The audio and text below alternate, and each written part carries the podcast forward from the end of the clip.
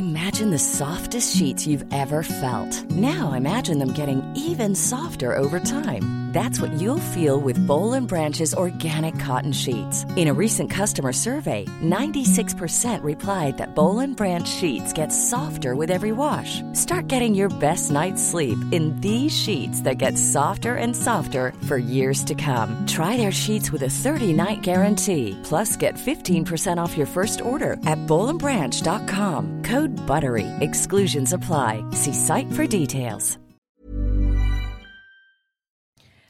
Mbappé reste, le PSG jubile. Le feuilleton de plusieurs mois s'est dénoué à quelques heures du dernier match de championnat ce samedi contre Metz. Le joueur français a prolongé son contrat de trois saisons. Courtisé par le Real Madrid, l'attaquant français aurait lui-même appelé le président du club madrilène pour lui annoncer sa décision. Protéger contre l'inflation tout en maîtrisant la dépense publique, c'est la mission de Bruno Le Maire. Dès ce dimanche, la préparation du projet de loi sur le pouvoir d'achat sera enclenchée. Le ministre de l'économie recevra lundi les acteurs économiques. L'accès aux soins pour tous, une priorité du mandat de Brigitte Bourguignon. La nouvelle ministre de la Santé souhaite lutter contre les déserts médicaux. Pour son premier déplacement ce samedi, elle s'est déplacée dans une maison de santé en zone rurale du Pas-de-Calais. La ministre souhaite que ces endroits deviennent de vrais lieux de formation. Seule la diplomatie mettra fin à la guerre en Ukraine, assure Zelensky. Le président ukrainien a fait preuve d'optimisme ce samedi à la télévision, avec ou sans intermédiaire. Il ne sait pas sous quel format, mais il souligne que certains dossiers ne peuvent être résolus que par voie diplomatique. Les discussions entre Moscou et Kiev sont toujours au point mort.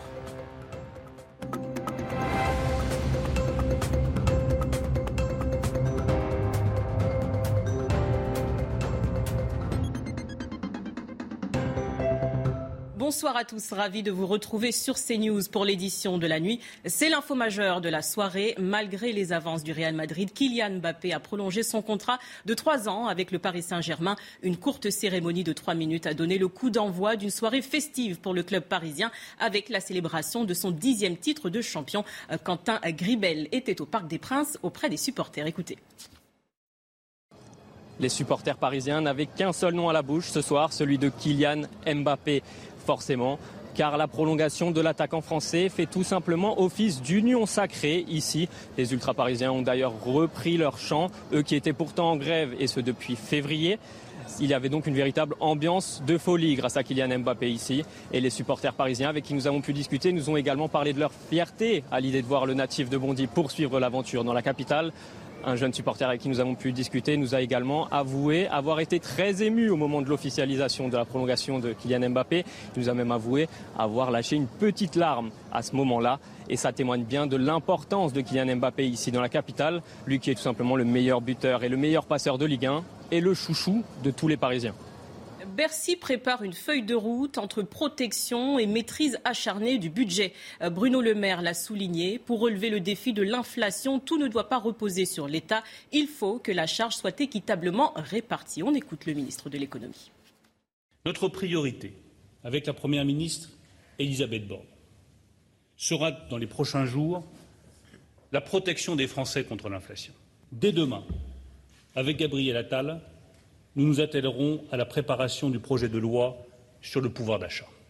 Je recevrai donc dès lundi les acteurs économiques pour étudier avec eux comment ils peuvent eux aussi participer à la protection des Français contre la hausse des prix. Premier déplacement officiel pour Brigitte Bourguignon. La ministre de la Santé s'est rendue à Boulogne-sur-Mer ce samedi. Elle est d'ailleurs candidate dans cette circonscription pour les législatives. La ministre de la Santé a visité une maison de santé pluriprofessionnelle installée dans une zone rurale. Elle souhaite que ces euh, maisons deviennent des formations chez les jeunes médecins. On fait le point avec Thomas Chama. Ce qui les attire, c'est que c'est de haute euh, performance technologique, vous l'avez vu. Et puis, euh, en même temps, il y a des réponses spontanées à donner, mais aussi on n'est pas isolé dans sa pratique, dans son métier, des centres hospitaliers qui peuvent euh, être C'est l'un des principaux enjeux de son mandat, la lutte contre les déserts médicaux. Et pour l'incarner, la ministre de la Santé, Brigitte Bourguignon, a choisi quelques heures après sa passation de pouvoir euh, de faire ce déplacement ici, euh, dans cette maison de santé que vous pouvez apercevoir derrière moi. Vous le savez, ce sont ces lieux où cohabitent plusieurs médecins, ici des généralistes, des kinés, des sages-femmes ou encore des dentistes. De quoi aborder avec ces différents professionnels de santé l'action de la ministre en faveur de l'accès aux soins dans les milieux ruraux et notamment grâce à cette euh, solution de maison de santé. Je vous propose de l'écouter. Ce qui les attire, c'est que c'est de hautes euh, performances technologiques, vous l'avez vu. Et puis, euh, en même temps, il y a des réponses spontanées à donner, mais aussi on n'est pas isolé dans sa pratique, dans son métier, des centres hospitaliers qui peuvent euh, être bénéfiques et puis avoir le retour aussi et euh, cet échange constant avec eux. Moi, je, pense que oui, on est dans une des solutions. Il y en aura d'autres, mais vous l'avez entendu, d'autres le font autrement, euh, sans avoir de toit et de technologie, mais pour autant, ce qu'on demande aujourd'hui en France, c'est avoir une réponse la plus rapide possible à ces problèmes. Le lieu n'a pas non plus été choisi au hasard puisque nous sommes ici à Gauchin-Verlois dans le Pas-de-Calais, d'où est originaire la ministre qui briguera un troisième mandat de député dans les prochaines élections législatives. Vous avez toute ma confiance. Ce sont les mots de Catherine Colonna, la nouvelle ministre des Affaires étrangères aux diplomates. Ambassadrice à Londres, cette diplomate de carrière a accumulé les postes de mission au sein du gouvernement français depuis 1995. Au cours de la cérémonie, Jean-Yves Le Drian a dénoncé une tentation de rompre avec l'histoire européenne de la France. Selon lui, le pays serait isolé, donc exposé au populisme diplomatique. Écoutez. Il faut que nous soyons lucides. Une France qui ferait aujourd'hui le choix de rompre avec son histoire européenne, qui ferait le choix de tourner le dos à ses alliances, ferait le choix de se désintéresser des espaces stratégiques où se joue notre avenir, ce serait ni une France forte, ni une France indépendante. Ce serait une France isolée. Et donc, si elle est isolée, exposée, exposée aux plus dangereuses manœuvres de puissance. Et voilà, mesdames et messieurs, l'écueil du populisme diplomatique. Ce populisme diplomatique qui ne cesse de gagner du terrain, à la faveur de la fuite en avant des uns et des reniements de quelques autres. Lors de sa passation de pouvoir avec Jean-Yves Le Drian ce samedi, Catherine Colonna a assuré qu'elle conduirait sa mission avec humilité, détermination et conviction. Elle a également salué la politique menée par son prédécesseur. J'aurai à cœur, bien sûr, de m'inspirer de votre exemple, tout comme je poursuivrai votre politique d'égalité femmes-hommes et de tolérance zéro, car nous nous devons tous le respect mutuel. Autre temps fort de la cérémonie, l'ex-locataire du Quai d'Orsay a taclé le Premier ministre australien Scott Morrison. Ce dernier a été battu par le travailliste Anthony Albanese. De quoi réjouir Jean-Yves Le Drian, quelques mois après la crise des sous-marins australiens. À peine dévoilée, la liste des ministres nommés fait débat. Plusieurs personnalités de droite affichent leur déception, mais de nouvelles nominations sont prévues dans les prochaines semaines, comme nous l'explique Elodie Huchard finalement pas beaucoup de prises de guerre dans ce nouveau gouvernement qui viennent de la droite. On avait beaucoup entendu certains noms circuler, par exemple Christian Estrosi, maire de Nice, Caroline Cailleux, maire de Beauvais, Renaud Muselier, président de la région Sud, ou bien encore Guillaume Larrivé, député Les Républicains. Déjà lors de la nomination du gouvernement Castex, Guillaume Larrivé avait fait une offre de service, avait soutenu le président de la République. Il n'avait pas été récompensé. Il subit donc le même sort une deuxième fois. Il faut aussi comprendre que pour Emmanuel Macron, ces noms qui ont circulé n'étaient pas de véritables prises de guerre. Renaud Muselier, Christian Estrosi soutiennent l'action du président de la République depuis de nombreux mois, voire plusieurs années. Et donc, finalement, ça n'aurait pas été une réelle surprise. Et puis, il faut aussi rappeler quelque chose. Il va y avoir de nouvelles nominations. Alors, attention, parce qu'elles arriveront après les élections législatives. Par exemple, un Carl Olive, maire de Poissy, pourrait récupérer un ministère à cette occasion. En général, on distribue les plus, petits portefeuilles après législatives. On imagine mal Christian Estrosi ou Renaud Muselier euh, changer leur siège juste pour un petit ministère, entre guillemets. Et puis surtout, ils expliquent certains qui ne veulent pas être ministres. C'est le cas de Renaud Muselier. Il l'a assuré sur les réseaux sociaux. Certains le félicitant déjà de sa nomination qui n'a pas eu lieu. Il expliquait, je le cite, je rappelle que je ne souhaite pas être ministre. J'aiderai Emmanuel Macron, Elisabeth Borne, mais en tant que président de région. Visite d'une exploitation laitière, rencontre de commerçants, petit tour dans un festival éco-responsable. Elisabeth Borne s'exerce aux figures imposées dans le Calvados. La première ministre est candidate aux législatives dans la sixième circonscription, mais c'est sur son nouveau statut de chef de gouvernement qu'elle a été interpellée. Elle évoque les motivations de son équipe en marge du Conseil des ministres lundi. Évidemment, on est installé pour euh, porter des politiques dans la durée, pour mettre en œuvre le projet sur la base duquel le président de la République a été réélu. On a un programme très ambitieux et dès lundi, tous les ministres qui ont été nommés seront au travail pour euh, mettre en œuvre chacun dans leur secteur la feuille de route que constitue le programme d'Emmanuel Macron. Et quelques jours après sa nomination, la Première ministre affiche une popularité en demi-teinte. Selon des sondages, elle serait plus faible que celle de ses prédécesseurs. Alors Elisabeth Borne à Matignon, qu'en pensent les Français? Les détails avec Elisa Lukowski. Seulement un peu plus euh, de la moitié des Français connaît la nouvelle Première ministre Elisabeth Borne. Ils sont 55% à être informés de son parcours et de ses idées. Seulement 16% des sondés disent ne pas du tout voir euh, qui elle est. Information importante pour la majorité des interrogés. La nomination d'Elisabeth Borne comme chef du gouvernement est une bonne chose. 38% euh, le pensent alors qu'ils sont 30% à dire le contraire et 32% à penser que ça n'est ni une bonne ni une mauvaise idée. Ce qu'on demande le plus à la nouvelle Première Première ministre par rapport à ses prédécesseurs, eh bien, ça concerne le mode de gouvernance. 54% des sondés souhaitent qu'Elisabeth Borne soit plus à l'écoute. 33% euh, demandent à ce qu'elle soit plus sociale, 30% plus écologique et 26% euh, plus sécuritaire. Du côté du positionnement politique de la locataire de Matignon, eh bien c'est très équilibré, même si la balance, elle penche légèrement à gauche. Un gros tiers des sondés, 34%, hein, voient Elisabeth Borne plutôt comme une personnalité de gauche, alors que 30% trouvent que ses idées euh, sont plutôt de droite. Une nomination qui devrait donc satisfaire ou au moins ne pas contrarier les différents électorats en France.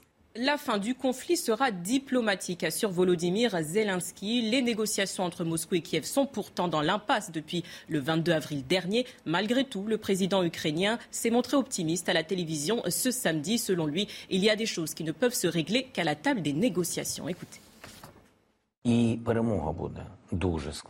La victoire sera difficile. La guerre sera sanglante. Il y aura des combats mais elle prendra fin définitivement via la diplomatie. J'en suis convaincu. Il y a des choses que nous pourrons atteindre qu'à la table des négociations. Nous voulons que tout revienne comme avant le début de l'invasion russe de l'Ukraine, ce que la Russie ne veut pas. Sur le terrain, Moscou poursuit son offensive. À Mariupol, au moins 1900 combattants ukrainiens retranchés dans la Syrie Azovstal ont déposé les armes. Ce port stratégique sur la mer d'Azov est désormais entièrement sous le contrôle de Moscou. Pour Vladimir Poutine, la chute de Mariupol constitue une victoire symbolique. Inès Alikan. Dans ces convois de cars, des combattants ukrainiens quittent la Syrie d'Azovstal, alors que la Russie affirme avoir pris le contrôle total de Mariupol. Sur ces images fournies par le ministère russe de la Défense, des combattants ukrainiens fouillés et désarmés par des soldats russes, particulièrement attentifs aux tatouages de leurs prisonniers. Le président ukrainien ne parle pas de capitulation, mais d'un sauvetage des héros. Les choses sont ce qu'elles sont. À partir d'aujourd'hui, les hommes ont reçu le signal de l'armée qu'ils retrouvent leur totale liberté la totale liberté de sortir et de sauver leur vie. De son côté, Moscou affirme que plus de 2400 combattants ukrainiens qui avaient été enfermés dans les aciéries s'étaient rendus depuis le début de la semaine. Les troupes ukrainiennes ont été faites prisonnières par les Russes et certaines emmenées dans une ancienne colonie pénitentiaire. Moscou évoque un échange de prisonniers ukrainiens contre un proche de Poutine. Il s'agit d'un homme d'affaires euh, et politicien ukrainien. Il a été arrêté mi-avril en Ukraine. Erdogan, toujours hostile à la Suède dans l'OTAN, entr'ouvre la porte à la Finlande. Le chef d'État turc a eu ses premiers entretiens téléphoniques ce samedi avec ses homologues nordiques. Il a appelé la Suède à mettre un terme à son soutien aux organisations terroristes. Changement de ton en revanche après auprès de son homologue euh, finlandais. La présidence turque évoque un dialogue soutenu continu. En Afghanistan, des présentatrices télé défient l'ordre des talibans. Elles sont passées à l'antenne ce samedi sur les principales chaînes de télévision sans se couvrir le visage. Depuis leur retour au pouvoir l'année dernière, les talibans ont imposé une série de restrictions à la société civile. L'une des dernières en date début mai, le port obligatoire de la burqa pour les femmes. Tout de suite, le journal des sports. On commence ce journal des sports avec du football et la fin du feuilleton Kylian Mbappé. Le joueur de 23 ans a décidé de prolonger avec le Paris Saint-Germain, longtemps pressenti du côté du Real Madrid. Le champion du monde français rempile jusqu'en juin 2025. Il a d'ailleurs annoncé aux supporters parisiens ce samedi en marge du match face à Metz. Écoutez. Je suis très content de continuer l'aventure.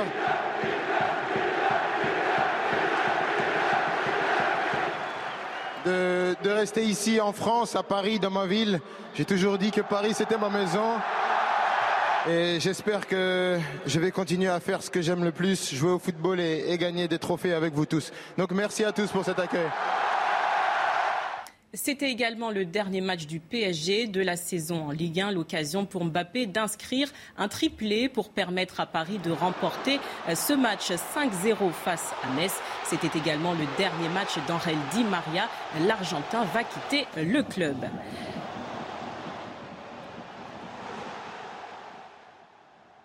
La saga Mbappé, un feuilleton qui dure maintenant depuis plus d'un an. Il a tenu en haleine les supporters madrilènes et parisiens. Retour sur l'un des épisodes les plus passionnants du football moderne avec Raphaël Redon. Il y a un an, c'était écrit, il devait partir. Finalement, Mbappé est resté. En septembre dernier, après des mois de tractation, Paris est soulagé. Il faut attendre octobre pour en savoir plus sur le pourquoi du comment de l'été. À partir du moment où je ne voulais pas prolonger, je voulais que le club ait une indemnité de transfert pour avoir un remplaçant de qualité. J'ai dit, si vous ne voulez pas que je parte, je reste. Comprenez, il sait où il veut aller, mais il va jouer la saison à fond. Le gamin de Bondy n'a pas menti et a marché sur la Ligue 1 et la Ligue des Champions. Finalement, le sujet est revenu sur la table tout seul. Real Madrid. Real Madrid, sur Paris Saint-Germain, Real Madrid. Madrid dans les pattes de Paris en huitième de finale de la Ligue des Champions.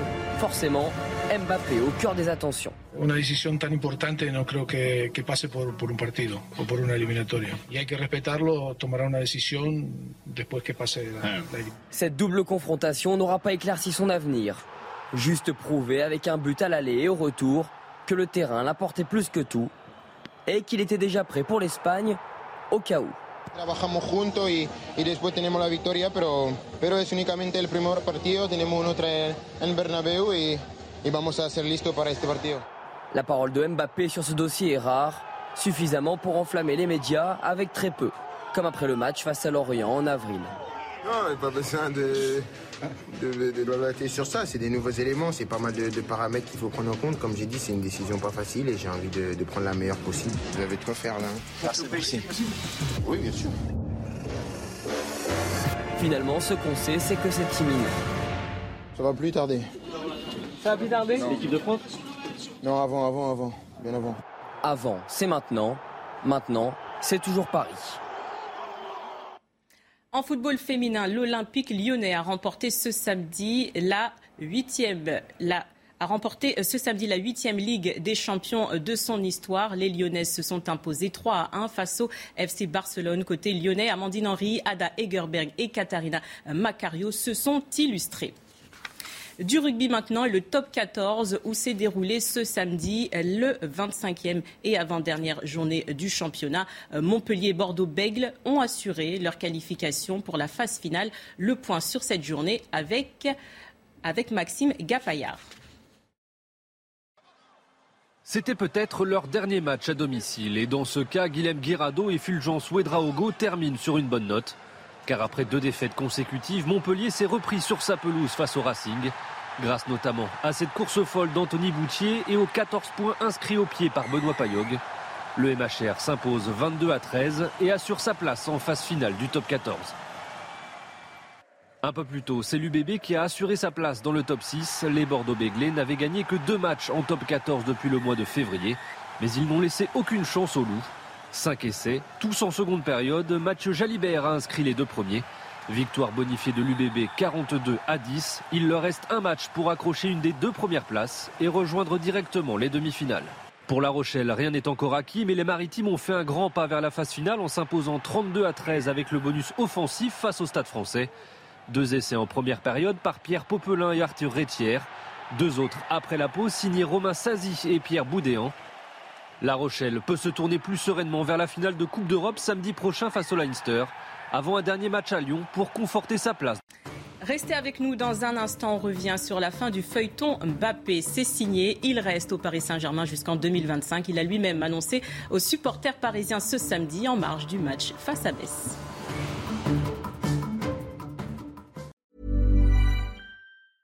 Even when we're on a budget, we still deserve nice things. Quince is a place to scoop up stunning high-end goods for 50 to 80% less than similar brands.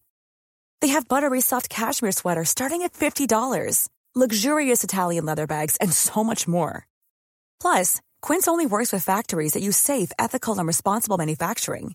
Get the high-end goods you'll love without the high price tag with Quince. Go to quince.com/style for free shipping and 365-day returns.